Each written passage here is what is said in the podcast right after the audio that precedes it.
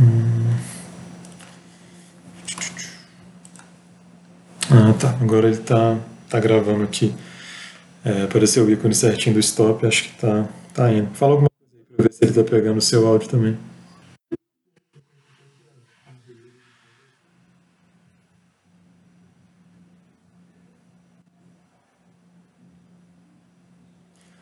Tá, beleza.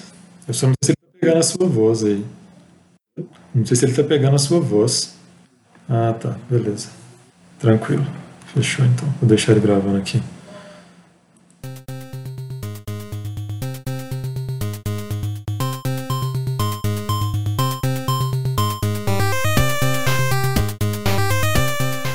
Bem-vindos ao Conselho Mutuna. O seu podcast sobre a maior criação da Marvel. Os Mutantes. Dê play e vem mutunar com a gente.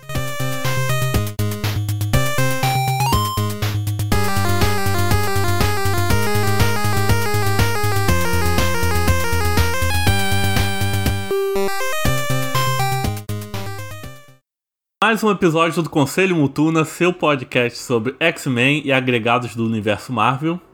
E fazendo sua estreia aqui no podcast, e mais um integrante do Lucas Verso. Se apresenta aí pro pessoal, Lucas Bretas. Boa noite, boa tarde, bom dia, não sei que horas que vocês vão estar ouvindo o podcast, mas eu sou o Lucas, às vezes conhecido por aí como Doni, é... e sou um grande fã de X-Men, assim, de tudo relacionado a mutantes. Você é fã de Donnie Darko também? Com certeza, o apelido, o Doni não é, não é à toa, não, é de Doni Darko, sim. Então seu poder mutante é viajar no tempo? Com certeza, viajar no tempo e falar coisa que ninguém entende. ah, isso daqui a gente é expert também. e se você que está ouvindo esse podcast é alfabetizado, e eu espero que sim, você já sabe do que se trata, porque você leu ali o título do podcast, né? Então, a gente vai falar hoje sobre um primeiro filme canônico aí do MCU, muito antes do que o Incrível Hulk, muito antes que o, os filmes do X-Men, do Blade, os caramba. A gente vai falar sobre Geração X, né? Essa obra-prima da sétima arte aí, né? É um filme que exala a qualidade, né? Que marcou a entrada dos super-heróis no, no universo do cinema, né? É, isso aí a primeira, foi a primeira marca dos X-Men, assim, no, nas mídias, né, na TV, assim, no live action. Ele é um filme, assim, que exala a qualidade do começo ao fim, em todos os quesitos. Atuação, trilha sonora, roteiro. É, assim, um exemplar de cinematografia. E para começar aqui sobre o, o famigerado filme é, da geração X, do que se trata a geração X nos quadrinhos que, for, que deram base pro filme? Cara, então, é, geração X, eles foram uma equipe de mutantes, de jovens mutantes também, né? Que era mentorado pela Emma Frost, que era anteriormente a Rainha Branca do Clube do Inferno, era uma vilã dos X-Men também. E junto com ela estava o Banshee, que foi um dos, um dos X-Men da, da segunda gênese, da segunda geração. Então, os dois, eles se uniram para... Fizeram como se fosse um, um Instituto Xavier à parte, né, mas não tinha esse nome, para mentorar mais mutantes, é, para que, que eles aprendessem a usar os, teus, os seus dons para se defenderem e para conviverem também junto com a humanidade, assim, né? Era um objetivo bem, bem parecido com, com o objetivo original do professor Xavier, do Instituto Xavier, assim. Mas eu acho que eles têm algumas nuances, assim, principalmente falando do, da questão dos mentores, né, e principalmente da, da Emma Frost. Eu acho que eles trazem umas coisas até mais interessantes do que a gente tinha os X-Men das, das primeiras gerações. É, então era uma equipe assim relativamente pequena, de talvez uns cinco ou seis mutantes inicialmente, que era Jubileu, que já era figurinha marcada também dos X-Men, né? Ela fez a transição da equipe do Xavier para a equipe da Emma e do, do Banshee.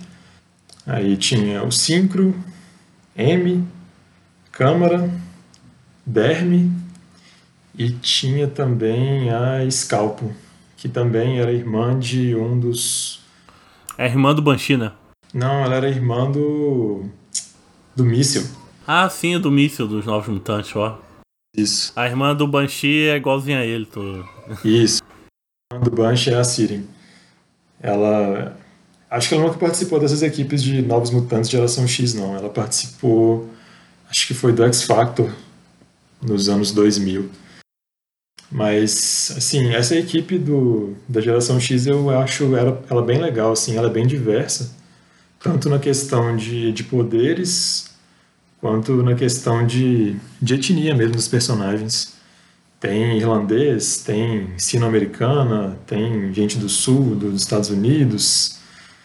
É, a Amy também, se não me engano, ela não é americana, acho que ela é francesa, italiana, não sei. Deixa eu ver. Acho que deve ser francês, é Monet, Monet Saint-Croix. Acho que isso é francês. A Monet? Isso. Então, a Monet ela é francesa, só que ela é tipo descendente do. Da, de, acho que de uma família nobre ou, real, ou a realeza mesmo, da Argélia. Uhum. Ali no norte da África. Sei. É, então é uma equipe bem diversa, né? Eu acho que, tipo, isso é uma coisa que é chave nos X-Men, tipo, pra mim, assim e eu acho que eles, que eles aproveitaram bem. E uma coisa que eu acho legal dessa equipe também é que nos X-Men acaba que sempre tem aquela galerinha que tem os poderes, mas que são bonitinhos, né? Tipo assim, a maior parte, vamos supor, lá você pega a primeira equipe de X-Men, tem Jean, Ciclope, Homem de Gelo, Anjo, Fera. A mutação de todos, com exceção do Fera, é assim, bonitinho, não é nada visualmente feio. É, e no começo até o Fera era vamos dizer, padrão, né? Assim. Era, uhum. Ele era troncudo, mas não era um troço que dava para disfarçar até, né? Dava, era bombadinho da academia. era o marombinha do. Esse filme tem uma marombinha também, né? Tem, no filme tem. Representatividade é tudo. Pois é. E aí que eu acho bacana isso, que, tipo assim, alguns deles têm os poderes que são feios, sabe? Tipo, por exemplo, o Derme o Derme, o poder dele é que ele tem muita pele. Então, tipo, nos quadrinhos, né? Então, assim, fica aquela coisa meio, meio sobrando pele, assim, no braço, nas pernas, no corpo. Eu acho que, a princípio, ele não tem muito controle sobre isso. Então, fica uma mutação muito feia. É... Tem o Câmara também, que ele não tem o poder dele, ele solta, tipo, umas rajadas, assim, pela boca. Eu acho que a manifestação do poder dele, eu posso estar enganado, mas eu acho que é isso que a manifestação do poder dele foi tão forte no começo que ele perdeu a mandíbula. Então, assim, ele tem basicamente um buraco, assim, onde devia ser o lugar da boca dele. E, e aí tem também a Scalpo, que ela assume algumas, algumas formas, né, algumas consistências, assim, na pele, por exemplo, ela pode ficar com a pele metálica. Aí, para ela chegar na pele metálica, ela tem que descamar, então ela tem que arrancar a pele inicial dela para chegar na pele metálica. E eu li isso uma vez que isso causa dor física nela, né? Sim, eu acredito que sim. E sei lá, eu acho isso bem bacana, assim, tipo, dá uma diversificada, assim, no, nos mutantes padrãozinho, né? E eu acho que a arte da época, que era do. Na equipe inicial dos artistas era o. O artista era o Chris Bachalo eu acho que casava bem com, com esse estilo, assim. É o mesmo, é o mesmo Bachalo do Uncanny X-Men lá de. Do Bendis, da fase do Bendis, é o mesmo. O traço dele mudou um pouco, né? Tipo, do começo pro, pra agora, pra recentemente. Mas assim, o cerne dele continua o mesmo. Então, se for para desenhar coisa bizarra, chama Bachalo que tá, tá na, na área de, de entendimento dele. Eu, eu gosto dele, tem gente que não gosta, né? Porque alguns quadrinhos deles assim, é tipo, fica uma arte toda abstrata, sabe? Meio. Uma forma indefinida. Fica meio viagem de ácido assim, eu acho maneiro. Isso, eu acho que, tipo assim, eu sou. Eu não desgosto dele, mas eu acho que depende muito da história, sabe? Tem história que super combina, tipo, Geração X eu acho que combina demais. Mas tem outros, tipo Doutor Estranho, que ele desenhou uma época também, na fase do Jason Aaron. Eu acho que tu combina muito também. Mas tem algumas coisas que eu não acho que combina tanto. Tipo a fase dele com o Bendis no, nos Fabulosos X-Men, eu já não acho que combina tanto. Mas também não acho que foi uma coisa que ficou ruim. acho que varia muito do tipo da história, assim. Tem coisa que casa bem, tem coisa que não casa bem com o estilo da arte dele. Mas, assim, no geral, as histórias da geração X são são muito bacanas, assim. E eu acho que eu tinha falado da questão da, da mentora deles, né, que é a Emma Frost. Diga-se de passagem, minha personagem favorita dos X-Men desde sempre. Ih, você deve ser amigo do Kiba, né? Não sei quem é Kiba. é o Rafael Hein, Rain, sei lá, não sei pronunciar o, não sei pronunciar o, nome de, o sobrenome dele, ele vai ficar sabendo nesse momento aqui. é, aí, assim, eu acho que ela trouxe uma coisa muito legal para a geração X, porque uma coisa que não é muito assim. A geração X já não é uma equipe muito popular, né? E uma coisa que é menos popular ainda é que antes da geração X, a Emma ela era mentora de uma outra equipe, que eram os satânicos. Morreu todo mundo. Exatamente. Era uma equipe de jovens mutantes, blá blá blá, tal. Eles foram rivais dos X-Men algumas vezes. E os satânicos, tipo, a maioria da equipe, os pelo menos os originais, todos morreram por causa de um ataque de, de sentinela no, no Clube do Inferno. Então, assim. Tem, tem um easter egg disso no filme, né? Tem, a Emma fala disso. A Emma e o Banshee eles estão discutindo uma hora e ela, eles tocam nesse assunto. Mas sabe como a dublagem brasileira chamou os satânicos? Como? Extraterrestres. Extraterrestres? Por quê? É, o Banshee fala assim: Não, Emma, eu sei que você está com medo que eles vão enfrentar o vilão lá, porque pelo que aconteceu, você perdeu, sei lá, pelo que aconteceu com com os extraterrestres. Esse era o nome da equipe, do grupo da Emma, antes do Geração X no filme. Caraca. Eu acho que a mudança, porque, né? Anos 90, TV brasileira não vai falar satânico no filme da Sessão da Tarde, né? É, e tipo assim, e tava sem contexto também, né? Porque os satânicos, eles são satânicos porque eles são uma equipe que é, tipo, tipo meio que uma facção do Clube do Inferno, né? Ah, pensei que eles bebiam sangue de bode, fazer ritual com virgem. Né? Ainda não, acho que talvez eles tenham feito isso quando eles foram ressuscitados.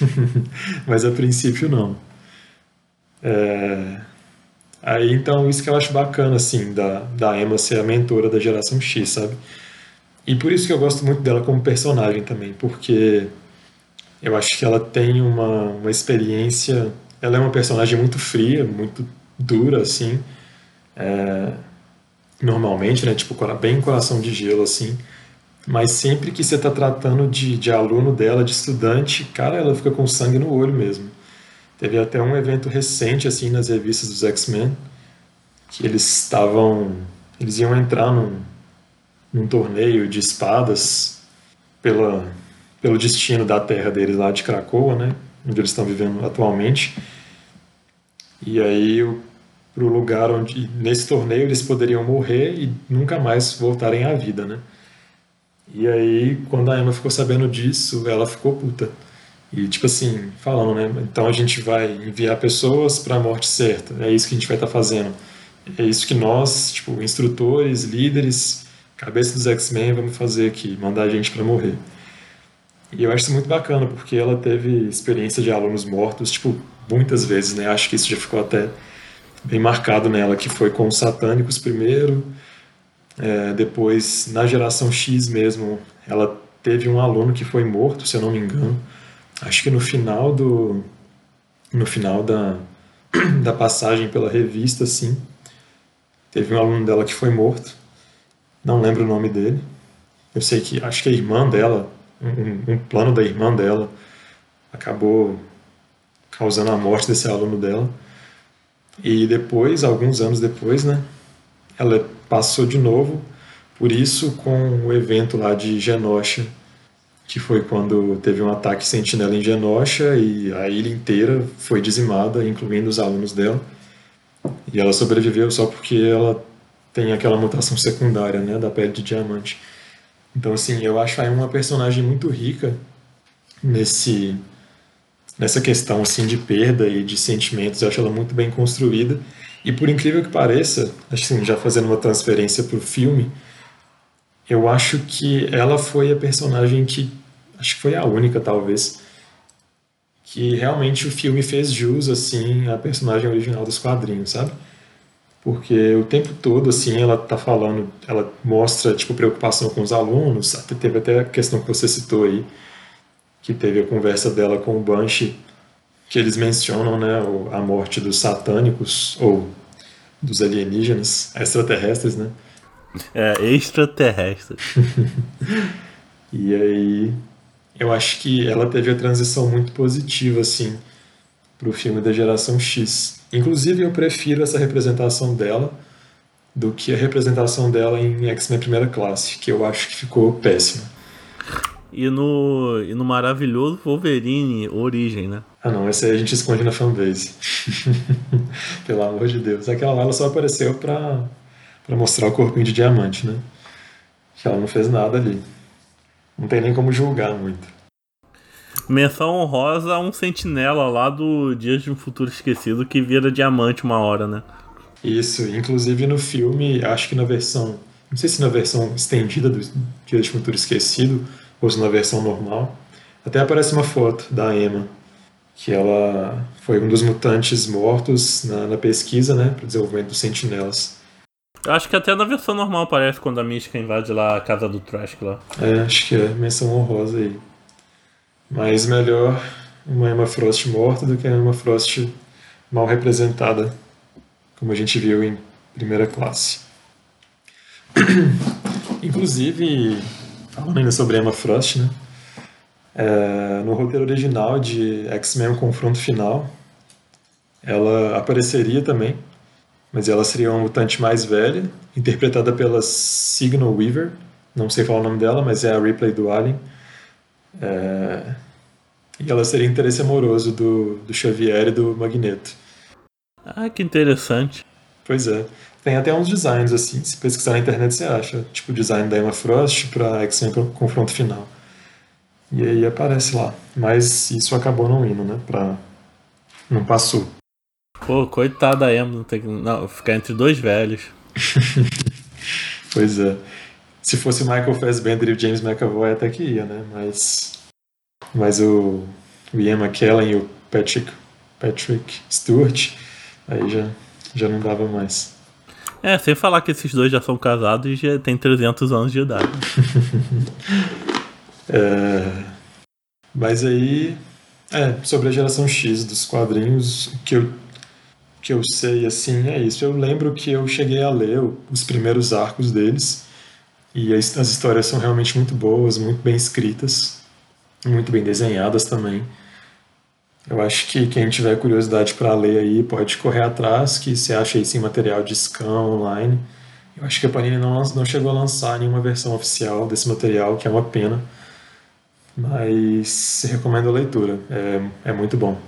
E teve até um, uma, uma versão mais recente da equipe, Geração X, acho que foi em 2017, não sei, que a Marvel estava numa, numa pegada de dar uma repaginada nos X-Men, e aí eles relançaram a equipe, só que não durou muito não, acho que durou talvez umas 15 edições, não sei, e já era uma formação completamente diferente. Ela era mentorada pela Jubileu, que era da geração X original, né?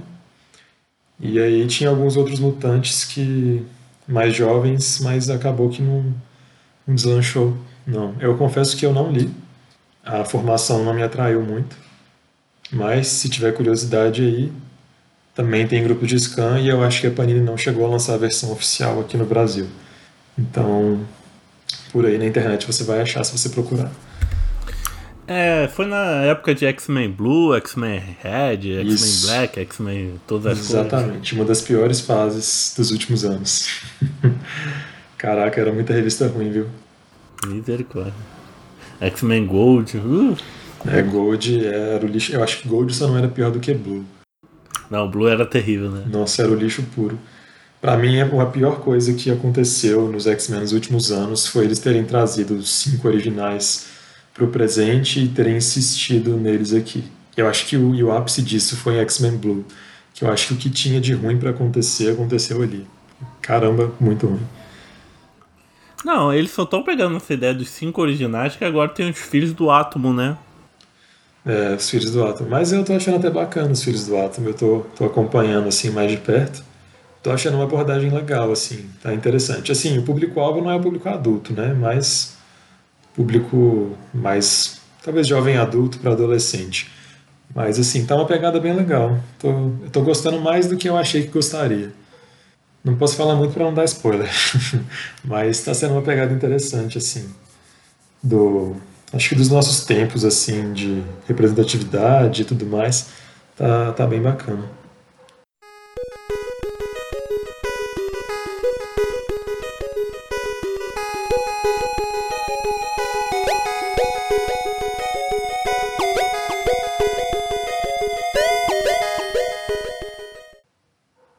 Então vamos adentrar o filme, né?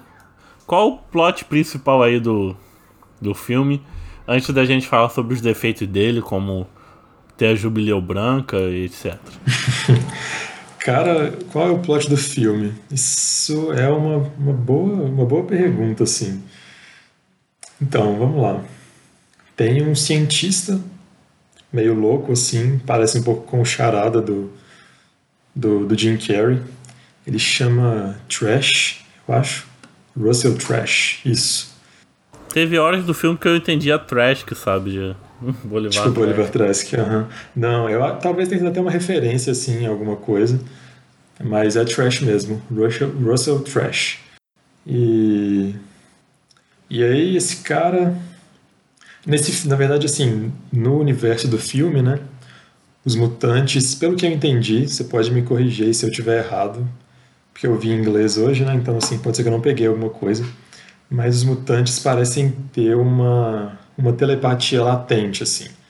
Todos eles conseguem ter a capacidade de se comunicar telepaticamente, só precisam desenvolver isso mais para conseguir usar com mais, mais domínio, né? mais propriedade. É isso mesmo. No filme, os mutantes é tipo, já são. Todo mutante tem uma predisposição a ser telepata. Isso. Em algum nível. Exato. É... E aí esse cara, esse Trash, ele sabe disso e o objetivo dele é retirar o fator X da, do cérebro de algum mutante, porque no filme também não existe o gene X, existe o fator X que é localizado em algum ponto do cérebro, que eu não sei muito de anatomia, não vou, não vou saber falar onde é. Eu acho que no filme eles falam que é na glândula pineal, uma porra Isso, assim. glândula pineal, exatamente. E aí o objetivo dele é retirar o fator X do cérebro de um mutante para implantar nele, nele mesmo, né? Ele quer fazer alguma coisa com isso. O que ele quer fazer não ficou muito claro para mim. Se é dominar o mundo, se é enriquecer os capitalistas, não ficou claro para mim. Mas esse é o objetivo dele, assim, no geral. É, o filme deixa muito isso em branco, né? Sim. Ele é um cientista que trabalhou lá no passado com Emma Frost e construiu uma máquina para entrar no mundo dos sonhos. Uhum. Sendo que o mundo dos sonhos, na verdade, é uma outra dimensão que a maioria das pessoas, quem não é telepata, não consegue acessar sem a máquina. Isso. Que o projeto é cortado pelo governo. Uhum. Aí cada um vai pro lado, a Emma tem uma réplica da, do aparato, ele também. Ele começa a trabalhar para a indústria da publicidade, fazendo lavagem de cele... mensagem subliminar, lavagem cerebral, né, propaganda para as pessoas comprarem as coisas. O, o objetivo dele lá é querer que as pessoas comprem os produtos através dos sonhos. Só que ele é tão megalomaníaco que ele é fascinado por esse mundo e o cérebro mutante. Mas, tipo, no, o filme nunca fala: ah, se eu fosse chegar lá, se eu ser um cara, o mestre do, son, do mundo dos sonhos, o que, que eu vou fazer com isso? Uhum. É, fica, fica vazio essa parte aí. É, não fica claro, né? E assim, eu acho que. Nada nesse filme tá claro, né? Nem a iluminação ali da fotografia tá. não, a iluminação é péssima. é, eu acho que assim, esse mundo dos sonhos que eles chamam no filme, talvez seja até uma transposição, assim, uma adaptação né, do plano astral, talvez. Que eles renomearam de, de alguma forma aí. É, na verdade, eles renomeiam várias coisas, né?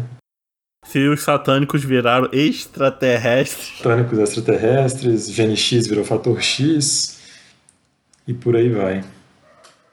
É, aí, nesse meio tempo, depois que você falou aí da separação do Trash e da Emma, a Emma monta a escola dela. Só um adendo, ali no começo do filme, você viu que a Emma roubou os poderes da tempestade, né? Caraca, sim, isso é uma coisa que eu sempre. Quando eu assisti esse filme a primeira vez, eu vi com meu irmão.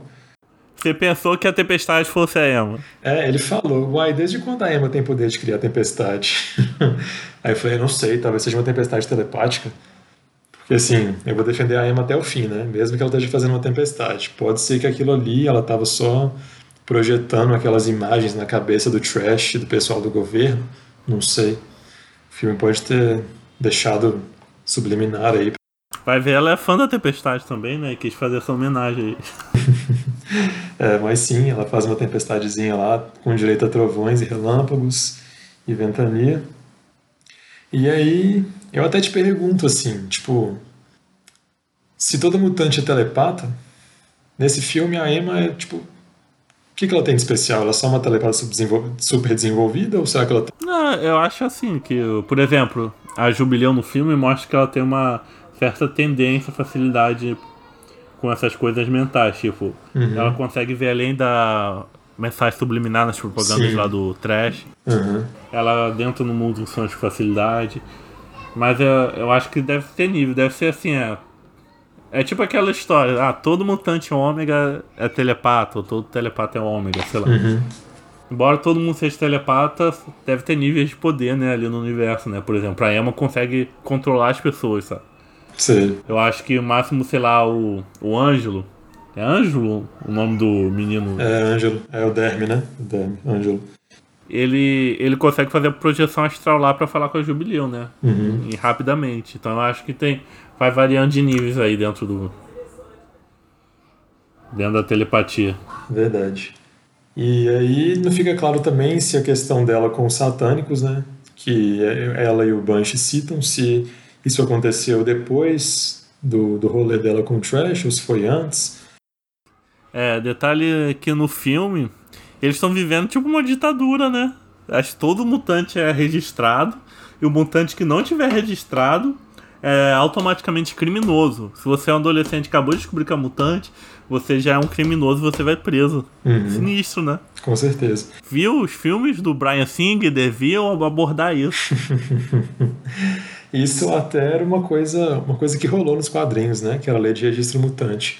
Não lembro quando foi, mas acho que foi anos 90 mesmo. Talvez perto do, do, do desenvolvimento do filme. É. Geração X adaptou Guerra Civil muito antes ali de MCU Capitão América. É, pois é. E. É, aí tem isso aí. E o filme também, eu tava dando uma pesquisada aqui. Eles venderam o filme como se passando em um futuro próximo, né? Então, tipo, sei lá, não é anos 90 ali, já é tipo 2002, aí todo mundo usa tipo um batom assim meio neon que brilha no escuro, tem um, um, um estilo fashion meio questionável tal. É, Jubileu tá aí, né? Mas ela sempre teve estilo questionável, né? Isso foi bem adaptado também então no filme. Aí meio, aí meio que acontece de sempre, né? A Jubileu vai no shopping, destrói um fliperama e a narrativa começa. Exatamente. Isso foi inclusive o primeiro episódio da série animada, né? Dos X-Men dos anos 90. Aí no filme não tinham sentinelas, né? Porque assim, o orçamento não permitia, mas tinha os guardinhas lá. Aí ela vai presa. O vilão já conhece a Jubileu ali, né? Isso, é, por algum motivo, por algum motivo ele tá lá no fliperama, né? Assim, do nada ele foi naquele fliperama específico e viu a Jubileu lá, vendo as mensagens subliminares dele e já sacou que ela conseguia que ela conseguia ver além da mensagem dele, né? E tava queimando o fliperama com fogo já. Com... E, e, aí ele já fica fascinado por ela, já fica literalmente lambendo os beiços, que é uma coisa meio estranha, né? Sei lá. É horroroso o filme. Tem uma fala dele mais pra frente que quando ele começa a interagir com o Ângelo lá no mundo dos sonhos, é, ele começa a chantagear o garoto. Aí uma das chantagens do garoto que ele faz com o garoto, ele fala assim: ah, se você não saber o que eu tô falando, eu vou lá no sonho da sua irmã estuprar ela. Sim, exatamente. Eu fiquei olhando. Ela teve que. Que, que filme é esse? Não pode falar satânico, mas pode. eu vi em inglês, né? Aí ele fala, não sei o que, não sei o que, rape your sister. Aí eu fiquei pensando assim, será que ele falou ou estuprar a sua irmã mesmo? Ou será que eu ouvi errado? Então, realmente, ele falou estuprar a sua irmã. E ficou lambendo a cara da menina, né? Não, ele também, quando interage com a Jubileu no mundo dos sonhos, ele também tem uma coisa meio sexual, assim, em cima da Jubileu, que é uma criança. Uhum. Ah, quando ele fala muito com. Quando o Ângelo tá. No final do filme, no- quando ele tá preso lá na máquina, ele vai tirar uma parte da glândula pineal dele. É, ele fala: Hum, sua pele tem um cheirinho de mutante. Aí Uhum. quando ele tá com a garota lá, a loira, ele fala: Hum, você tá doido porque ela é branquinha, né? Ele é muito. Ele é racista, assim. Aí uma coisa também, ele, é- antes de matar, roubar a glândula lá do. Do Ângelo, ele faz questão de. Como é que fala? É, falar que odeia o cabelo dele cacheado, que vai raspar o cabelo dele, pra ele ficar mais. morrer mais bonito. É, parece que, tipo assim, que os roteiristas, eles fizeram tudo que eles podiam pra criar, tipo, uma, um- uma forma de você odiar aquele vilão. Todas as características negativas possíveis, ele é psicopata, racista, sexista e pedófilo. Tipo assim, é, tipo, bingo, né? Tudo. Quase um eleitor do Trump. É, praticamente. É, Enfim, aí esse psicopata tá de olho na Jubileu e ela é levada pela, pelos, pela polícia lá dos mutantes, né, pra cadeia. E aí a mãe dela já fica louca, tipo, ah, como assim? Minha filha nem sabia que ela era uma mutante, vocês estão prendendo ela tal. Tem alguma coisa que a gente pode fazer? Não tem? Eu posso registrar ela como mutante e tal? Aí eles falam que não, que devia ter registrado a menina antes, que ali já tinha passado da hora. Posso fazer um outro adendo aqui? Diga. Pra você ver como é que esse filme é importante. Tem muito desse julgamento. Ah, ela é mutante, acabou de descobrir, automaticamente ela é criminosa, né? Que acontece muito na nossa realidade, né? Onde a gente vive, né? X-Men sempre faz isso. É, Muitas certeza. vezes da, da onde a pessoa vem, ou como a pessoa aparece, automaticamente ela é um perigo pra sociedade. Uhum, Automaticamente ela tem que levar 86 tiros no carro. Sim, Automaticamente ela tem que ser arrastada pelas ruas. Coisa do tipo.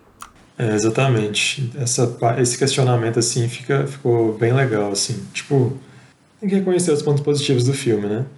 E isso eu acho que, que é um deles. Que retratou bem, né? Tipo, o preconceito, assim. Geração X precisou existir pra Brian Singer conseguir ter inspiração pra fazer X-Men 2. Sim, foi fundamental. É, e aí, do nada, a, a Emma capta essa a manifestação dos poderes da Jubileu, né? E já fala com o Bush, cara, bora lá que a menina tá, tá sendo presa, bora resgatar ela. Aí eles aparecem na cadeia pra conversar com a mãe da Jubileu. Aí a mãe da Jubileu faz até um comentário, né? Por que, que eu devia confiar em vocês? Vocês vão levar ela pra onde? Pro clube de strip? Porque a Emma, como sempre, tá com, a- com as roupas coladinhas dela, decotadas, um corset, né? Não, porque se fosse na HQ, eu estaria muito mais. mais pelada. Exposta, né? Sim, ali tava bem censurado ainda. E o Banshee com aquela jaquetinha de, de couro dele também, né?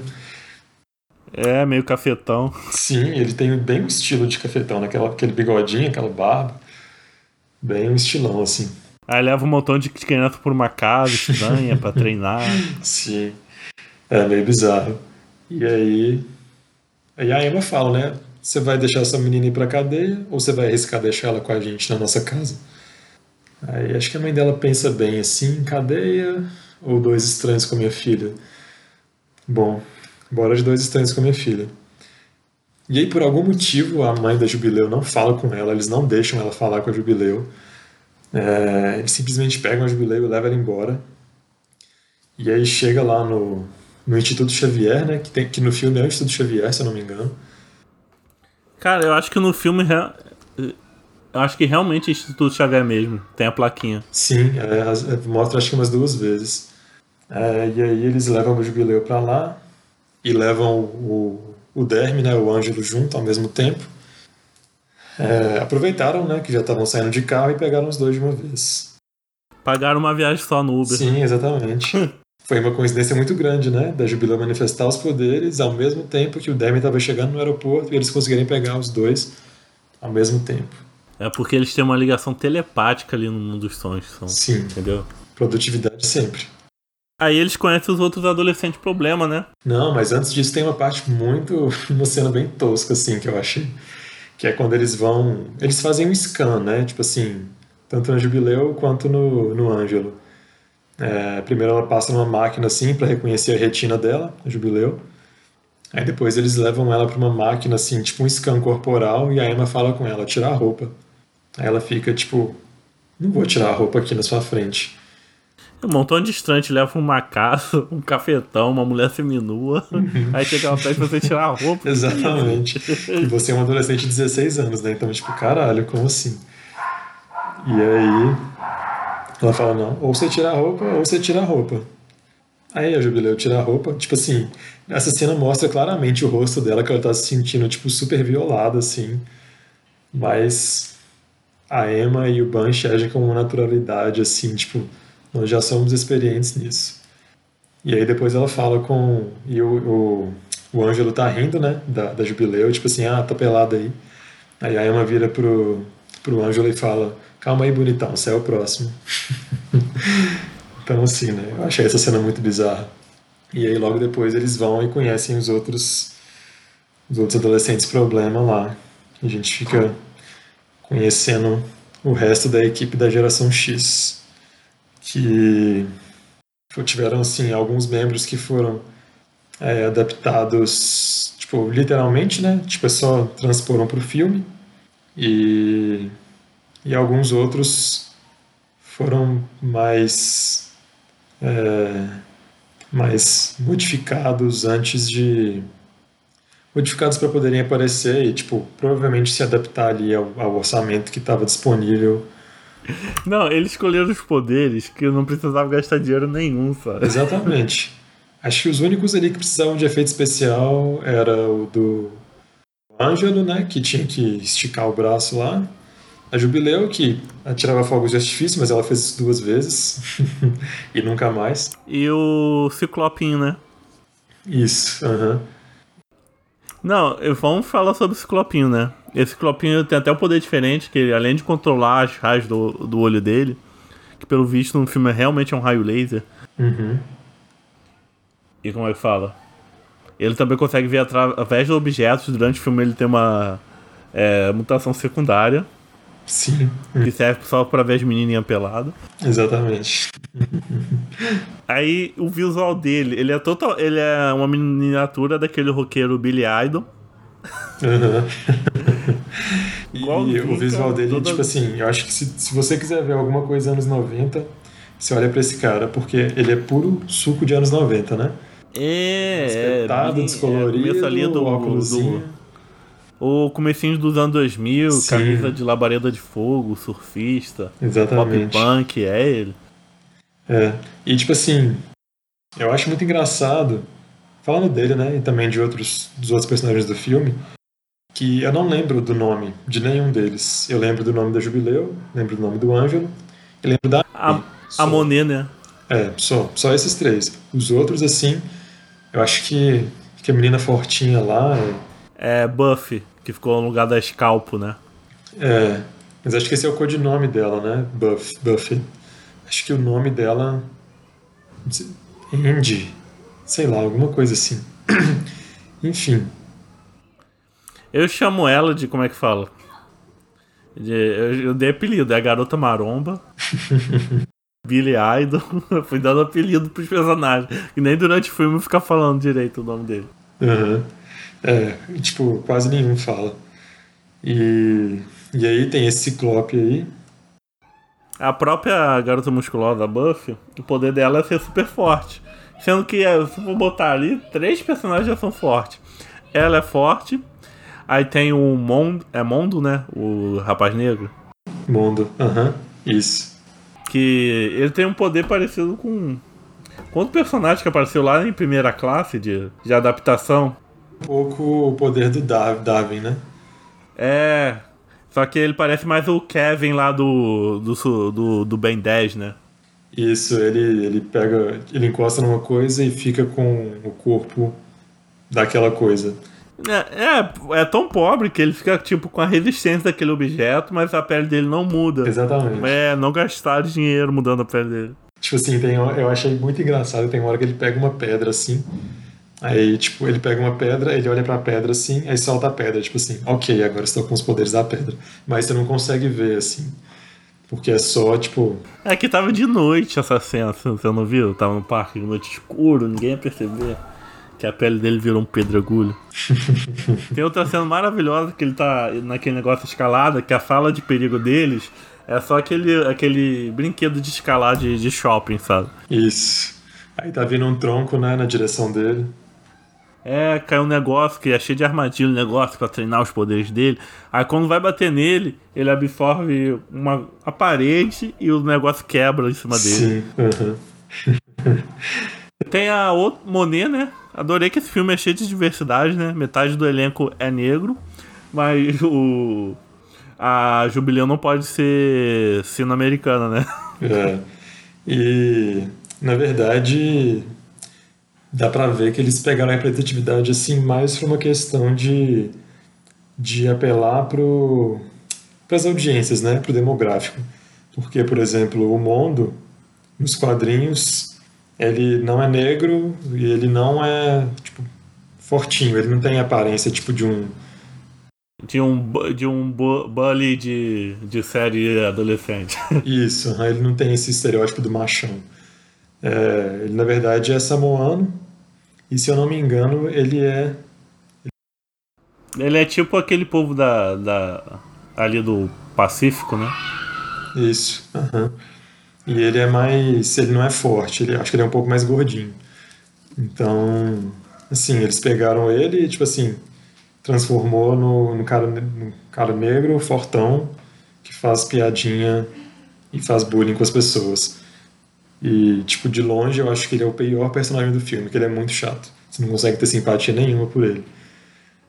Não, mas se consegue ter simpatia pela Monet, Monet, qual é o seu poder? Que a Jubileu chega assim, o que, que, você faz, filho? No, no Instituto. A Monet, ah, meu, meu poder, meu fator X é ser perfeita. Mas isso aí foi uma transposição boa, pô, porque a Monet dos quadrinhos ela é basicamente isso. Qual é a sua mutação? Eu sou perfeita. Tipo, ela é basicamente isso.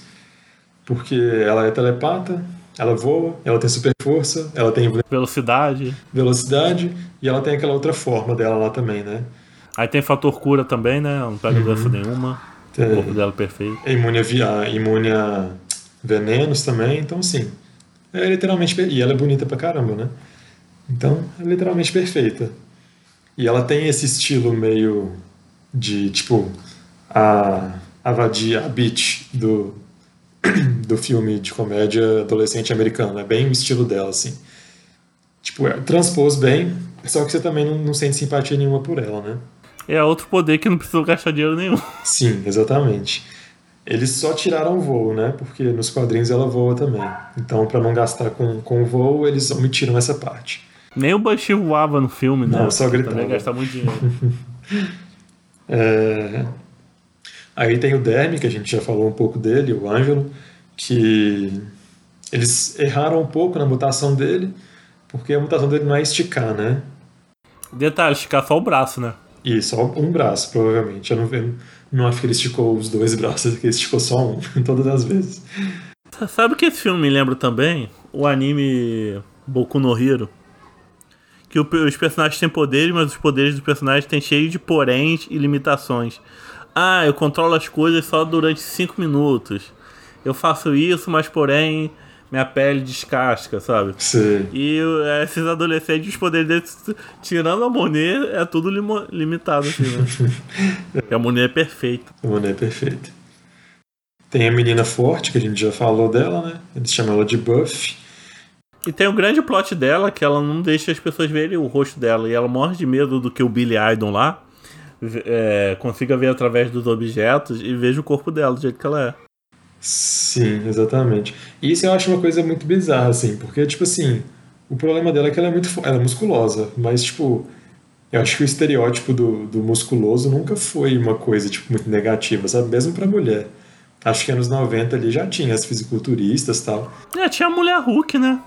é, tipo isso também. Então, assim, ok, a gente dá uma colher de chá. Vamos fingir. Já tinha aquela mulher lá do Mortal Kombat também, como é que é o nome dela? Que é musculosa, tem vários braços. Sei. Esqueci o nome dela. Mas sei qual que é. É, cara, esqueci. Mas aí, tipo, eu tava lendo que ela era uma meio que uma adaptação da, da Scalpo. Foi escolha para substituir para gastar menos dinheiro também. Isso, mas não pelo poder, mas pelo estereótipo dela, sabe? Que é lourinha, bonitinha e tem o sotaque sulista. E é basicamente o que a Scalpo é. Tipo assim, talvez a mesma personagem, mas com um nome diferente poder diferente. E aí foi essa adaptação. E o, carinha lá, o Ciclope, que eles chamam aqui na internet, não sei de onde que eles tiraram essa informação, eles chamam ele de Refrax. É tipo como se o codinome dele fosse Refrax. Cara, eu juro que eu, eu vi, vi o filme recentemente, eu não lembro o nome dele. É Billy Idol. é, eu não lembro o nome dele no filme, assim, que eles citam, mas em todo lugar eles chamam ele de Refrax. Então acho que talvez em alguma coisa de publicidade eles tenham divulgado ele como Refrax e assim ficou. E aí ele também é como se fosse uma adaptação do, do Câmara, talvez, que eles falam, que é um outro personagem que eu já falei aqui um pouco antes, que emite meio que uma rajada de energia pela boca, né? Só que ao invés disso ele emite pelo olho. Então, teve isso aí, essa adaptação. E aí a gente chega na Jubileu, né? Que é, no, nos quadrinhos ela é, ela é chinesa ou ela é sino-americana, eu não lembro bem. Mas eu acho que ela é sino-americana. E aí no filme ela é só uma menina branca. E assim, o sobrenome dela é Jubilation, o, que, o nome dela é Jubilation Lee. Então o Lee ficou ali só por ficar, porque ela não tem nada de asiática no filme, a mãe dela também não, o pai dela também não. Então a gente fica aí só na expectativa, né? Não rolou. E ela com os poderes de fogo de artifício, que são usados apenas duas vezes no filme, nos primeiros cinco minutos, e depois nunca mais. Eu acho que esse é o elenco. Acho que a gente não, não deixou ninguém de fora, não.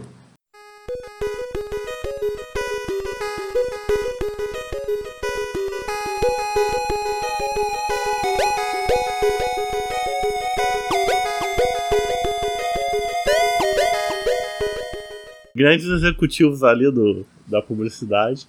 Verdade. Tem um deles que eu acho que é até um ator mais ou menos famoso, assim, que eu já vi em algum lugar que é o que tem mais contato direto com o Trash, assim, que o Trash até faz ele se suicidar. Não, e esse cara é muito estranho porque parece, parece executivo que é só lucrar, ganhar dinheiro.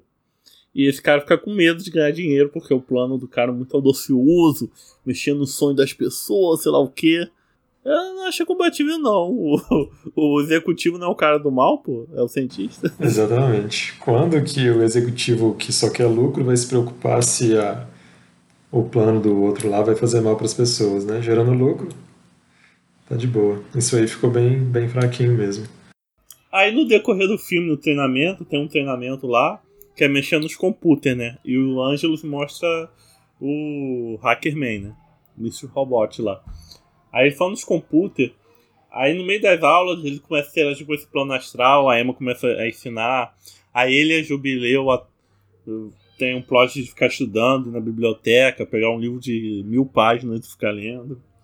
Aí nisso que ele tá te, é, testando as habilidades dele lá no computador do instituto, ele consegue destravar umas coisas que estão meio que criptografadas, proibidas lá do Instituto Xavier, né? Uma delas é essa sala que tem a máquina dos sonhos. Aí ele fica todo bobo, sei lá o quê. E o objetivo dele é ter a máquina do sonho pra quê? Pra ficar com a, bran... a tal branquinha, né? Exatamente. E aí... Enquanto a Jubileu queria só ver os pais falar que tá tudo bem. É. Aí nisso que eles têm contato com o vilão, né? Isso, por acidente eles encontram com o Trash lá no, no plano dos sonhos. E o vilão já estava procurando o Jubileu, né? Sim, já estava de olho pra ver se achava ela, que ele ficou fascinado. Aí a minha pergunta maior é: por que, que a Emma não destruiu a máquina?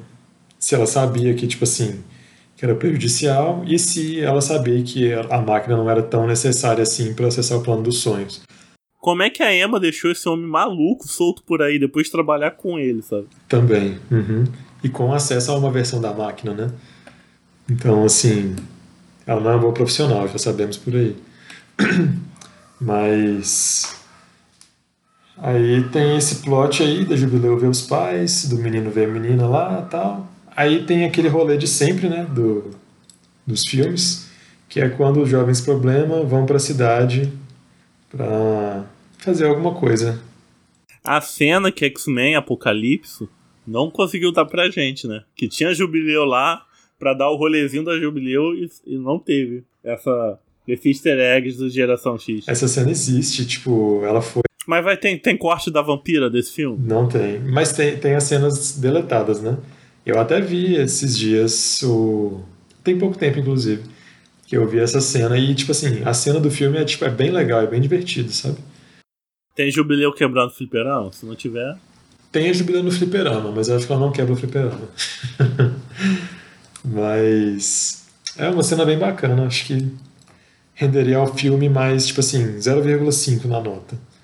Não que seja uma nota muito boa, né? Mas assim, ia ficar um pouco menos. um pouco mais assistível, talvez. Podia ter trocado toda aquela parte lá do Wolverine por essa cena aí no shopping. Com sentinela, com, com fliperama explodindo, ia ser bem melhor. Com certeza. Ia ser bom. Pena que não pensaram nisso. Brian Singer, eu te desprezo. Uh... Aí eles vão pra cidade, arrumam treta, né, com o pessoal de lá, porque sempre tem os babacas. E aí. É nessa cena que eles são presos? Não, é depois. depois. Não, no segundo rolezinho, quando eles vão pro parque de diversão. Exatamente. Aí nessa cena só serve pro, pro Ângelo conhecer a menina Lourinha lá. Não, ele já se. Ah, sim, sim, nesse primeiro rolê. Isso, que só tem amigo babaca, mas ela anda com os babacas. Ele fica fascinado aí, tipo. É, quer ir no Máquina dos Sonhos. Pra, olha só, isso é, esse abuso dele é problematizado no filme. Ele quer usar a máquina para fazer a garota se apaixonar por ele contra a vontade dela, basicamente. Porque é uma escolha subconsciente. Foi ele que tá plantando sementinha, não foi uma escolha consciente dela. Pô, eu quero ficar com o anjo, com esse menino. Olha o abuso aí, a denúncia. é, isso aí é problema. Esse filme é todo problemático, né? Aí nisso, o, o, tem um vilão que ele se desprende do corpo dele, né? Isso, eu acho. Eu não lembro direito qual que é a ordem das, da, dos acontecimentos. É assim, ele vai no executivo e fala: Vamos entrar no sonho das pessoas e fazer elas consumir pra caralho. Aí, o, aí o executivo bonzinho, nossa, esse cara é louco, um perigo para a sociedade, vamos chamar o um hospital psiquiátrico. Aí nisso, quando chegam lá para prender ele, ele tá na máquina dos sonhos. E quando você tá nessa máquina, a pessoa tem que se desplugar por livre, espontânea vontade, uhum. porque senão ela fica meio que presa, torrada, né? presa lá dentro, o corpo e a alma ficam em lugares diferentes. Isso. Aí o corpo vai pro hospital psiquiátrico, aí no mundo dos sonhos, ele fica lá conversando com o anjo. Ah, anjo não sabe muito bem como é que funciona. Ele fala, ah, vou fazer você ficar com a branquinha, e você vai lá no hospital e me solta. Mas se você não fizer isso, eu vou lá na sua irmã, vou estuprar ela, hein? é exatamente isso mesmo. Caraca, isso é muito bizarro. É... E aí o Trash ajuda ele a ficar com a branquinha, né? Ele fica com a branquinha, sai com ela, e depois vai lá no Trash, leva a máquina para ele e devolve ele pro corpo dele. Enquanto isso, a Jubileu também tá no mundo dos sonhos, visita o pai dela, vê que o pai dela não tá com raiva dela nem nada, que que eles fizeram aquilo pelo bem dela, o que eu acho assim, era só ela atender o telefone para eles poderem explicar, né? mas ela se recusou a atender o telefone. Ela teve que ir na máquina dos sonhos para resolver isso. E aí, agora, com o Trash de volta ao corpo dele, ele parte para o objetivo principal dele. Exatamente isso, estava tentando lembrar qual que era. O objetivo principal dele é destruir a Emma. Porque foi por causa da Emma que ele foi exposto, que ele perdeu o projeto dele, etc. E aí agora o que ele quer é destruir Emma Frost. Aí ele quer usar um cérebro de um, do mutante, né? Que no caso é um ângelo, pra aumentar os poderes dele, é isso, né? Isso, aham. Uhum. E detalhe, durante o tempo que ele fica lá preso no mundo dos sonhos, eu acho que lá no final do filme a Emma fala que ele desenvolveu o fator X e ele tipo se torna um mutante, né? Tipo um rei das sombras, assim. é, e é uma mutação meio estranha, né? Que tipo assim, não dá para saber o que, que, acontece direito. Ele não virou um telepata, mas ele não, não mostrou nenhum tipo de poder. Na verdade, só quando ele tem uma cena que ele tá lutando contra a Monet, que ela dá uma bicuda nele, aí ele voa para trás assim, depois ele pega ela e lança ela. E nessa parte aí, eu acho também que ele diz um troço horrível pra Monet. um troço muito problemático, se eu não me engano. É, depois eu vou ter que rever, porque eu não lembro do que ele fala. Mas provavelmente ele fala alguma coisa meio bizarra. não, eu acho lindo que chega a garota, a garota maroma, né? A Buffy. O Mondo, é Mondo, né? E a Monet, é só, o, poder dele, o poder deles é só bater, né? A, a Monet é tão perfeita que ela tem o mesmo poder da, da garota musculosa sem, sem ter um corpo musculoso, tem um corpo de patricinha gostosa. Uhum. Todos os benefícios, nenhum dos problemas. Olha a mensagem que o filme tá falando aí, que existem corpos que são perfeitos e outros não. É, se você não tem corpo perfeito, azar o seu. e o poder do Billy Idol lá, além de ver através das coisas, ele solta um raio, um raio laser assim do olho. Só que em vez de ele jogar em cima do vilão, ele joga em cima do cano, pro cano cair, nem encostar direito no trash fazer, sabe? Porra nenhuma acontece. Exatamente. A Jubileu joga os, os fireworks lá em cima do cara e, tipo, dá nada. Não frita ele, a roupa não pega fogo. Por isso o pessoal fala que o poder da Jubileu é uma porcaria, né? Deve ser por causa da a impressão que passou desse filme. Ou da animação, né? Que ela jogava os poderes no sentinela. O sentinela, que porra é essa, né, meu Isso, eu fico muito puto com isso, com a Jubileu. Porque, tipo assim, todo mundo fala, ah, o poder da Jubileu é inútil, não sei o que e tal. Mas, cara, imagina alguém jogar um fogo de artifício na sua cara. Isso deve doer muito. Provavelmente você morre, né? Sim, tipo assim, por que, quando ela joga nunca acontece nada com ninguém? Eu fico muito puto com isso. Acho que isso é roteirista que não sabe escrever personagem. Sei lá, talvez aquela jubileu lá de X-Men Evolution que aparece nas temporadas mais pra frente tenha usado o poder de uma maneira decente.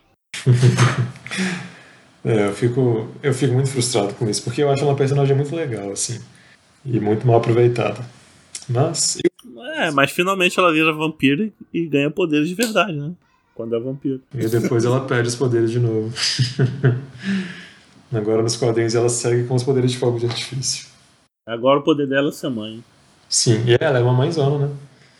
O filho dela vira dragão, inclusive. Não, tinha um plot que o Shogo, né, ia virar o Homem de Ferro no futuro. Né? Tinha? Não peguei isso, não. É a Batalha do Átomo. Ah, eu não li a fase toda do Bendis. E o filme, quando ele tá lá pra. Ele só não mata o Ângelo antes e dá tempo pro Ângelo viver, porque ele, porque ele é racista. ele olha pro cabelo do Ângelo lá. É muito triste você morrer assim, mas já que eu vou te matar, deixa eu contar um segredo para você. Eu sempre odiei seu cabelo. Aí ele ah, pega, ele pega até uma navalhazinha, né, pra é, cortar o cabelo. Pelo menos você vai morrer bonito. Ele seria daquele lá do Tropa de Elite que não é dar o tiro pra cara pra não estragar o velório. é, mata, mas mata com compaixão, pelo menos. O seguinte, aí a Emma vai abrir o quê? Um portal para um dos sonhos. Vai até transportar o prédio todo lá do Trash para esse local, pro Trash que não perceber. E vai levar todas. Quem vai combater o cara são as crianças, não é o Banshee, não. Podia botar o Banshee e o Banshee gritar na cara dele e matar ele. Não, o Banshee dá um grito nele. Não dá em nada, que nem todos os poderes que usaram contra ele. É, na verdade eu acho isso uma coisa muito idiota, porque, tipo assim, o Banshee grita nele, ele sai voando, cai pelo buraco que, que tem na parede e vai lá para as profundidades, para as profundezas do. Ele fica gigante lá, parece que vira um Megazord. Sim, e ele volta. E, tipo assim, ele volta é como se não tivesse acontecido nada. Tipo assim, morri, mas estou bem. E aí tem mais o combate de novo, né? Tem a vingança do, do Derme, né? Do Ângelo. É, uma vingança. Ah, ele fica. Ah, ele fica vivo no final, é verdade. É, o anjo captura ele e joga ele lá nos precipícios do infinito do, do mundo dos sonhos, né? Uhum. Que é um montão de caminho assim, se você cair, você tá fudido. aí você cai, aí você pensa, caralho, o Ângelo se sacrificou. Mas não. A velocidade que o Ângelo cai é muito menor do que a velocidade do braço do Ângelo esticando. Então quando Ângelo tá lá embaixo, ele deve ter largado o cara, você vê a mãozinha do Ângelo é, subindo assim e parando lá no tijolo lá do mundo dos sonhos e, e, voltando ao normal, né? Ele estica o braço, depois recupera o braço tamanho normal e chega lá em cima. Aí pronto, o Ângelo foi o herói no fim das contas. Coisa idiota é que, tipo, o Bunch já tinha feito a mesma coisa com ele, que é jogar dele no buraco, e ele voltou. Aí quando o Ângelo joga ele no buraco, ele fica no buraco. Tipo assim, seletividade para mim não faz sentido. Eles tentaram matar ele do mesmo jeito duas vezes, só que na primeira vez não deu certo, eles tentaram a mesma coisa na segunda vez e deu certo. Tipo assim.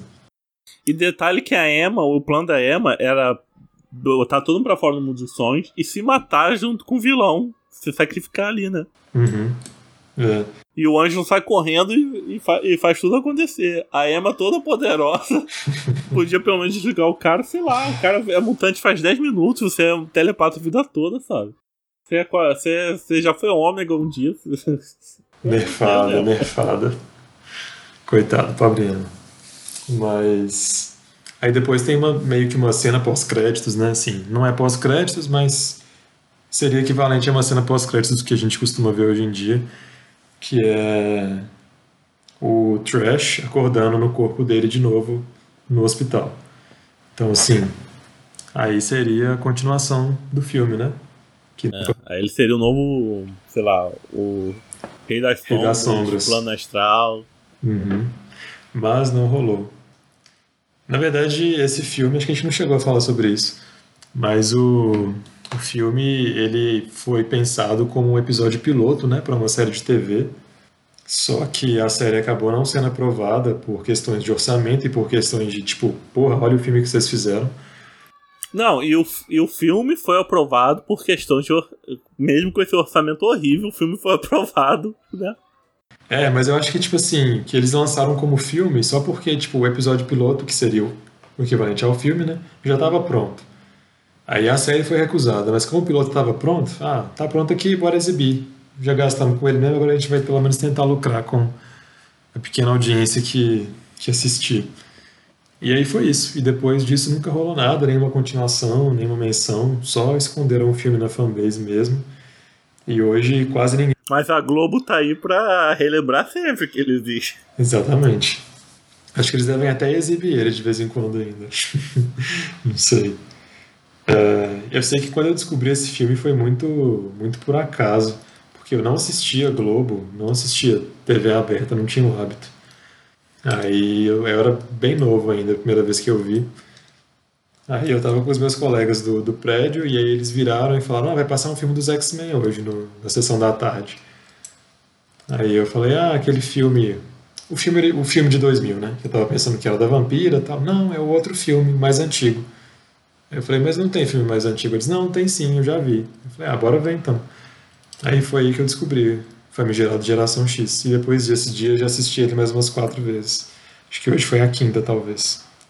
Eu, eu também vi esse filme bem novinho, assim, né? Tinha 10 anos. Aí deu a chamada assim na TV, aí parece que uma menina assim da rua falou: Ah, vai passar o filme do, de herói, sei lá o que, X-Men. Ah, eu sou a Tempestade. Aí voltou assim pra Emma Frost, falou que ela era a Tempestade. aí por muito tempo eu pensei que a Emma Frost fosse a Tempestade. Que chegou no filme, a Emma Frost chama aquela, aquela ventania, né? Uhum. Cima dos cientistas. aí eu falei, pô, é a Tempestade. Né? aí por muito tempo eu tive essa, essa falsa informação. Até ver, sei lá, o desenho dos X-Men dos anos 90, X-Men Evolution. Ah, a Tempestade é negra? Como assim? É, geração X engana as gerações antigas desde 1996. Tinha, tinha que fazer um programa por onde andam os atores de geração X. eu até dei uma pesquisada assim, e, porque eu conhecia alguns de, de vista. Essa Emma Frost é famosa, né? Sim, ela tem no currículo dela tem alguns filmes que eu que eu já assisti, alguns filmes, talvez alguns filmes para TV, algumas séries, alguns episódios de série que ela já apareceu. Mas, tipo, super famosa ela não é, não. Mas. Tá aí. Ah, ela é conhecida pela aquela série é, Blossom, né? Essa daí fez certo. Blossom é mais antiga, né?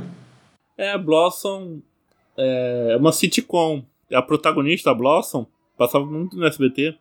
É, é aquela M de The Big Bang Theory. Sei, sei. Acho que eu lembro de ver algum episódio picado assim na TV. Mas eu vi que ela também fez. participou daquela série Jovens Bruxas, né? É, esqueci o nome dela em português, em inglês, o nome original. Jovens Bruxas era a série? Eu lembro só do filme. Não, é porque tinha uma série chama, é, Charmed, chamava Charmed. Ah. Série sobre jovens bruxas. Eram, eram três irmãs, alguma coisa assim. E aí a, a moça que fez, a atriz que fez a Emma participou dessa série também. E aí um outro que eu acho que é eu considero ele meio famosinho também, é o que fez o, o Trash. Que eu já vi ele em mais séries, mais filmes, e eu acho que ele é um, Acho que ele deve ter trabalhado como dublador também, porque a voz dele não me é estranha. Nossa, atualmente ela tem 61 anos. A Emma, né? E atualmente ela apresenta o programa Mude o Meu Look do canal Discovery Home Health. Su sucesso, hein? Sucesso. Sucesso. e aí o cara que fez o, o Trash, ele fez Watchmen também. É, a cara dele me era familiar, eu fui pesquisar e era de lá mesmo que eu conhecia ele. E. Ele faz, ele faz quem no filme? Moloch. Quê? Não é um dos grandes personagens, não. Mas ele tem uma. Acho que ele aparece naquela cena que. Que mostra os, os personagens, os, os Watchmen no passado, sabe? Ah, é Minuteman, sei lá. Ele tem, ele é um que tem a orelhinha. Uma orelhinha tipo de, de elfo. Ele não aparece muito, não, ele só. só dá as caras assim. Só sucesso também, né? Tem um ator, o ator do Banshee é o dublador do Banshee na série animada dos anos 90. Ah, é? É, tá valendo aqui. Ah, uma outra série que esse cara que fez o Doutor. Doutor não, o Trash fez. Foi esse cara que fez o Trash. Ele participou também de Orphan Black. Orphan Black, deixa eu ver. Eu assisti Orphan Black. Ele foi o, aquele Doutor Leak que trabalhava junto com a. Com a. É Rachel? Não, não era a Rachel, não. Era a outra. A Cosima. É, trabalhava junto com a Cosima, que era cientista. Ah, que ele morre, né? Isso, ele morre. Uhum. Pelo menos um, acho que o papel mais decente da carreira dele. acho que sim. Mas só 11 episódios da série, coitado. Só sucesso também. E eu acho que os outros não tem nenhum com carreira. Ah, ó, eu, eu tô aqui stalkeando ele. E ele tá no spin-off de The Walking Dead. Uhum. Mas apareceu pouco, né? Eu vi aqui, foram pouquinhos episódios. Seis episódios. Eu, eu, acho que ele é dublador também. Eu acho que pegar só um montão de dublador assim, que não tem que pagar muito cachê, porque eu não é tão famoso. ele tá dublando também Castlevania lá do, da Netflix, eu acho. Uhum. É, eu vi aqui também. Só sucesso, só sucesso. É, só gente, gente fina, assim. Ah, sobre a Jubileu, você viu alguma coisa? Por onde anda a Jubileu? Deixa eu ver aqui. O nome dela não me é estranho. Heather McComb. Ela. Deixa eu ver. Ah, não. Nada muito importante, não. É, alguns, alguns filmes pra TV, alguns episódios. Um episódio avulso de Grey's Anatomy. Tem que ter na carreira de todo ator, né? É, eu acho que só, nada muito, muito grande, não. O que eu ia falar, que eu achei curioso, é sobre o roteirista e o, o diretor. Quer ver? Deixa eu pegar aqui, abrir de novo para ver. É Jack Shoulder. É, esse Jack Shoulder é o, o diretor. Diretor? Deixa eu ver. Isso, diretor. Ele só fez filme para TV e depois de Geração X, a carreira dele parece que deu uma morrida. Ó, oh, Tô vendo aqui, ele foi diretor de A Hora do Pesadelo 2, ó. Foi. O ponto mais alto da carreira dele. Uhum. O único ponto alto da carreira dele. Depois. Ele, ele morreu? Não, ele tá vivo, eu pesquisei. Cara, ele nasceu no mesmo dia que eu. Porra. 8 de junho. Não, que é que parece que a última vez que ele trabalhou como diretor foi em 2004. Você já tem 85 anos. Já. Foi. Então, se você ver o roteirista, você vai ficar mais surpreso ainda. A última vez que o roteirista trabalhou como roteirista foi em 2000. E depois de Geração X, ele só tem um crédito, que é um filme Um Tira na beira das, à beira das nuvens. Então, assim, acho que Geração X enterrou a carreira dele, coitado. Ó, oh, achei uma coisa sobre o roteirista. Em 2014, ele foi diretor de uma série pra TV chamada Unconventional. Que é de super-herói também, né? É? Que ninguém nunca ouviu falar? Pela, eu cliquei aqui na capa pra ver, me parece ser de super-herói. Parece. Mas eu não conheço, não. Eu acho que nem deve ter sido. Nem deve ter feito, tipo.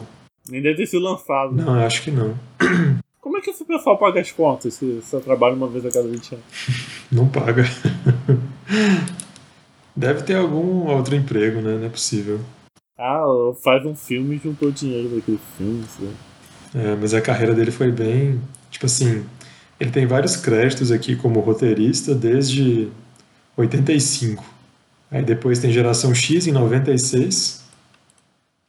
E depois um Tiro à Beira da Neurose em 2000. Depois disso não tem nada mais. Então, assim, a carreira dele tá bem morta. Justificável, né? Pensou no roteiro de Geração X, então, assim. E eu achava ruim quando a pessoa atuava em Power Rangers, né? Porque tem um negócio que quem atua em Power Rangers tá amaldiçoado. Dificilmente alguém que atua em Power Ranger consegue alguma coisa fora Power Rangers, sabe? É, tiveram pouquíssimos que conseguiram. Teve o Brian Cranston, né? Que ele fez. Aquele do The Rock? Que vive nos filmes do The Rock? Não, Brian Cranston é aquele cara do Breaking Bad. Nossa, o que, que, que ele fez? Ele fez uma das primeiras temporadas de Power Rangers, se eu não me engano. Acho que ele foi o Zordon. Ah. Eu não lembro, tipo, em Força. Tanto em Força Mística também, ou em outra temporada que eu não lembro. Tem um cara que ele é meio. Maoli, meio. meio havaiano, né? Uhum. Acho que é Maoli o nome da etnia. Ele tá em duas temporadas. Uma. Ah, ele faz o Ranger Sombra, né? A voz, no caso. E, o, e ele faz o, um cavaleiro lá em Tempest, Tempestade Ninja, não. Força Mística, que é o sexto Ranger. Ele tá em umas produções do The Rock. Além de ele estar tá no filme lá do The Rock, ele tá na série sobre a infância do The Rock. Ou seja, ele tá ali bem amparado com gente famosa para continuar trabalhando. Fora isso também, Power Ranger, tem a Kimberly, que foi a primeira Ranger Rosa. Ela conseguiu uns papéis em mais séries importantes aí na vida fez carreira na música fora a série. Sim. Aí tem o Jason, é, sei lá o que, Frank, que é o Ranger Verde, né? Que a profissão dele é ser Power Ranger até hoje, né? Sempre tá aparecendo, né? tem uma outra também, que é das temporadas mais recentes. Ela chama Rose McIver. Ela foi. apareceu em Power Rangers RPM. Ela era a Ranger amarela. E ela teve carreira depois. Ela fez até uma série que eu gosto bastante, que chama I Zombie. Teve uma, uma ex-malhação também Power Rangers, se não me engano, foi Ranger Rosa. Acho que foi no. Foi alguma coisa de ninja, né? Que toda temporada de Power Ranger é ninja. ninja e dinossauro, então nem sei qual é mais. É, são muitas. Geração X tá pior que o pessoal de Power Rangers. Power Rangers, pelo menos alguns têm carreira, né? Geração X conseguiu ser mais fundo do poço do que o Power Rangers. É, enterrou a carreira de todo mundo. Pô, eu tô, eu tô zoando, mas se eu tivesse a oportunidade de atuar em Power Ranger, eu estaria atuando em Power Ranger numa boa. Aliás, esse é meu próximo pro, é, é, como é que fala? é, objetivo de vida. Trabalhar numa coisa de qualidade bem D, C, assim. Ficar marcado para sempre como protagonista do próximo Geração X. Eu acho bem legal os materiais de divulgação de eu acho bem, tipo assim, suquinho dos anos 90, sabe? Tanto os trailers quanto os flyers, os folders. Eu acho bem, bem engraçado, assim. Tem até uns posterzinhos. Não, eu procurando imagem pra botar na capa do podcast, que tá naquela dimensão do, do, do Instagram, né? Mil por mil, um quadradão. Sei lá, eu não consegui achar uma imagem de qualidade boa do filme, sabe? Que dê pra redimensionar. Tudo do filme tá pixelizado. Sei lá, tá eu sei que o filme é antigo, mas tem coisa antiga que, por exemplo, você acha foto de, decente de coisa antiga. É, de filme antigo, do, de filmagem, divulgação, tem uma qualidade melhorzinha. Esse filme não, esse filme, sei lá, pegaram um V3 e tiraram uma foto, é isso mesmo. É, mas eu acho que, tipo assim, esse filme ele nunca foi remasterizado, nem relançado, sabe? Acho que quem tem ele é em VHS só, não tem, não tem mais nada. Acabou. Deviam lançar uma versão, né? Snyder Cut, 20 anos. Corte do diretor. Compraria. Compraria sem pensar duas vezes. Pô, fica aí uma peça, gente. Tem de colecionador, gente. É. Ah, e tem uma coisa também que eu lembrei do filme aqui agora, vendo imagem de divulgação. Muito engraçado. É que no começo do filme eles falam assim, se eu não me engano, é, depois vocês vão ganhar uniformes mas vão ser uniformes bem, tipo, bem discretos, alguma coisa assim, sabe? No final do filme aparece a Buffy lá de, de uniforme, e é tipo assim, um vermelhão gritante, assim, com umas luvas amarelas e um cinturão com um X brilhando. Aí eu penso, caraca, conceito discreto era bem. É o conceito de discreto da Emma Frost, pô. Achei isso muito engraçado. Hum, detalhe, detalhe de novo nessa personagem, que o problema dela é ser musculosa. Só que mesmo ela usando roupa para esconder os músculos, ela devia ter um tipo. Um, um negócio, uma prótese, um negócio ali para parecer que, é que ela é fortuna assim mesmo debaixo das roupas, né? Uhum. E nem quando ela coloca o uniforme dá pra perceber que ela é fortuna. O corpo dela é totalmente normal. Normal, mais 100% normal. normal. Uhum. Exatamente. Ela é até mais padrãozinho do que a Monet, sabe? Caso, ela é mais padrãozinho até do que a Monet, né? Porque a Monet não é branca. Verdade. É, ela é o próprio padrão, assim, loirinha, branquinha, bonitinha. Do sul. Sim. Mas vamos sentir que ela é musculosa ali. ai, ai.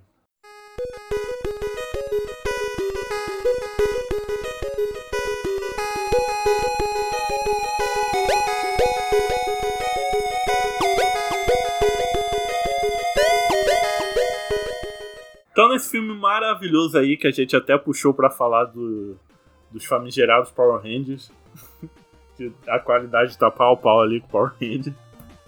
Suas considerações finais aí. Foi horrível reassistir esse filme. Foi uma experiência boa. Você transcendeu aí nos conceitos aí de plano astral, vai tentar entrar no mundo dos sonhos hoje. Como é que é? Cara, então, eu não vou falar que foi uma experiência 100% negativa, porque pela primeira vez eu vi o filme com a dublagem original, assim, e deu para ver que realmente a maioria atua mal.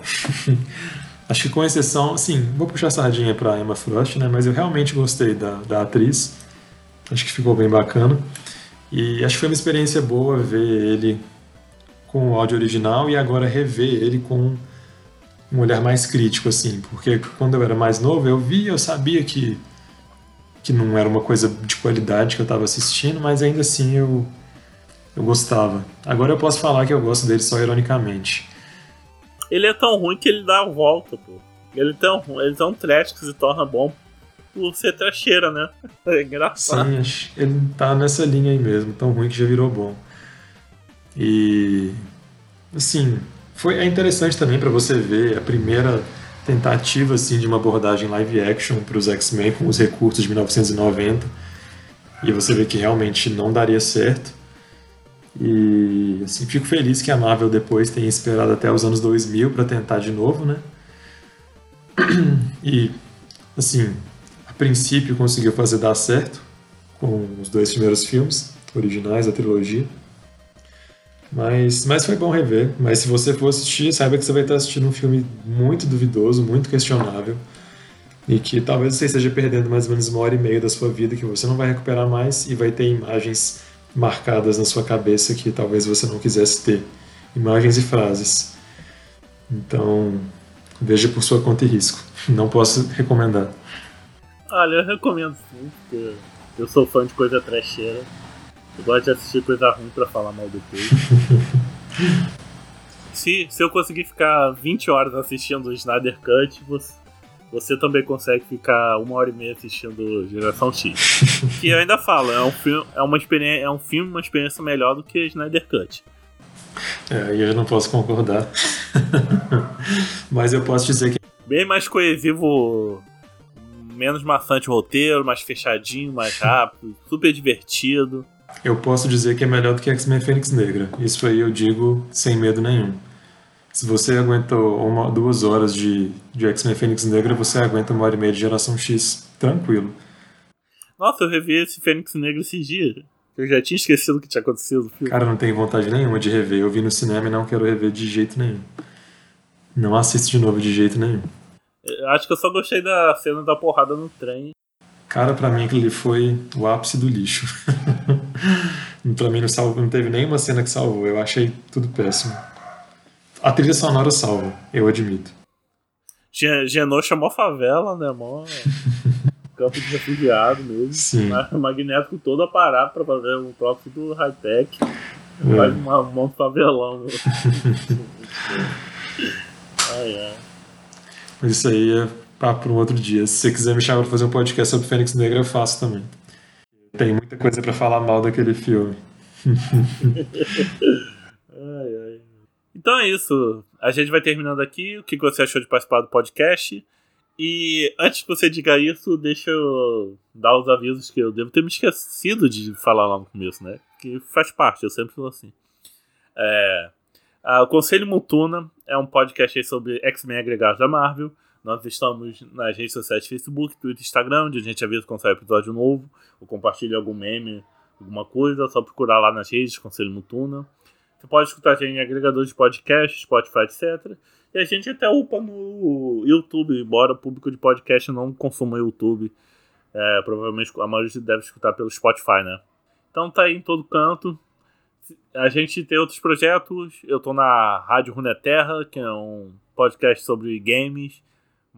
Basicamente os jogos da Riot Games, League of Legends, Valorant, etc.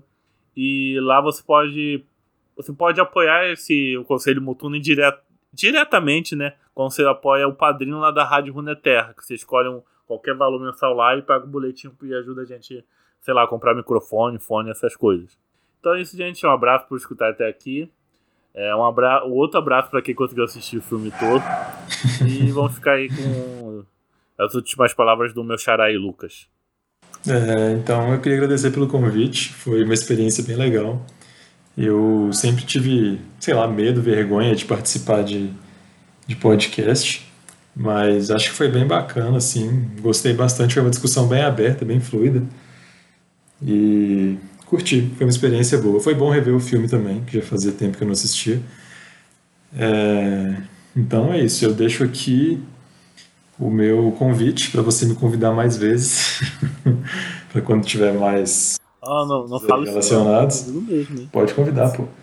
E, e aí é isso, foi bom. Escutem os outros podcasts. Eu também não escutei os anteriores, mas eu vou escutar, porque agora eu sei que, que o trabalho é bom, a qualidade é boa, os assuntos são bons. Ah, não é não. Tem umzinho que eu vou te falar, que realmente algumas pessoas estão com internet ruim ou microfone vagabundo e o áudio tá uma porcaria. Mas, mas escuta assim. não, eu vou ouvir, eu vou ouvir. Depois eu te falo o que, que eu achei. E aí é isso. Bem, aqui no finalzinho, bem nos últimos 15 segundos do podcast, deu uma. Um troço ruim aqui no, no bot, na internet, em tudo. E a gente perdeu esse finalzinho. Mas o podcast inteiro tá aí, era só eu e o Lucas dando tchau aí pra galera. Mandando um abraço aí. Espero que vocês continuem ouvindo aí o Conselho Mutuna. Até mais.